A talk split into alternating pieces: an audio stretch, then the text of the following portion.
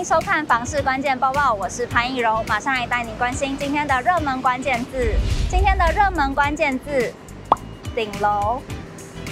住在顶楼是什么样的感觉呢？虽然我是没有住过，但我自己是很喜欢高楼层的房子哦。想象啊，可以鸟瞰整个城市，感觉是居高临下。最近就有网友在脸书社团上面讨论哦，引发了大家的分享。有些住过顶楼的网友就点出了顶楼的优点哦，其中包含了住起来很安静清幽，不会有楼上跑跳制造噪音的问题，视野又超好。还有，因为高楼层的关系，也比较有隐私，不用担心没有拉窗帘会被看得超清楚。不过也有部分网友讨论哦，说住在顶楼也要看你住在多高的顶楼。如果楼层不够高，空气品质其实是扣分的，因为地面交通的那些脏空气呀、会随着热气上升，反而跑到你家来。其他缺点还有容易漏水和住起来冬冷夏热。而冬冷夏热的问题呢，好像只有全年开着冷气还有暖气才能解决。电费可以说是超级高，不过依照一般的居住经验来看，十年以下的房屋漏水几率比较低，十年到二十年的房子就要看你的运气喽。另外，顶楼住起来到底会不会超热？其实也有网友分享，这真的要看地区了。就好比说，台南的顶楼就真的会比较热，基隆就还好。不过考量最现实面的问题，顶楼的价格相较于其他楼层来说，真的是比较高哦。那考量以上的这些优缺点，你觉得顶楼是怎么样的呢？今天的精选新闻来看到，观察最新推出的国泰房地产指数，国内的房市是面临了六种不确定的因素。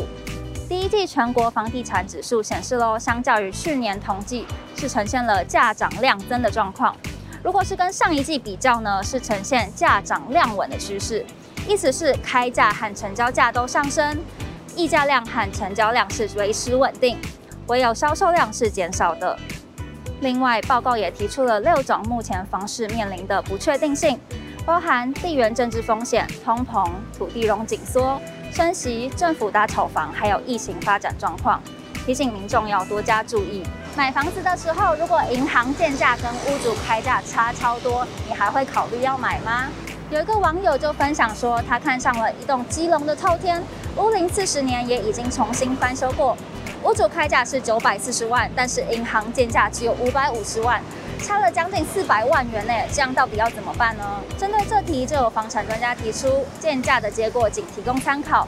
并不等于房子真正的价值哦，因为建价会针对房子的地段、屋况、屋龄、购物人财力状况等做评估，结果也会相对保守一些。真正重要的是先了解周边的行情，除了同社区同案子的价格要掌握以外，类似的产品成交行情也要做好功课，才至少知道怎么样的价格是合理的。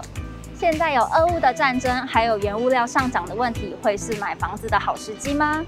台湾已经很久没有经历战乱，这次的俄乌战争不停提到，今日乌克兰，明日台湾，但是大家看起来都不为所动，哎，影响的好像只有股市，房市还是相对比较稳定。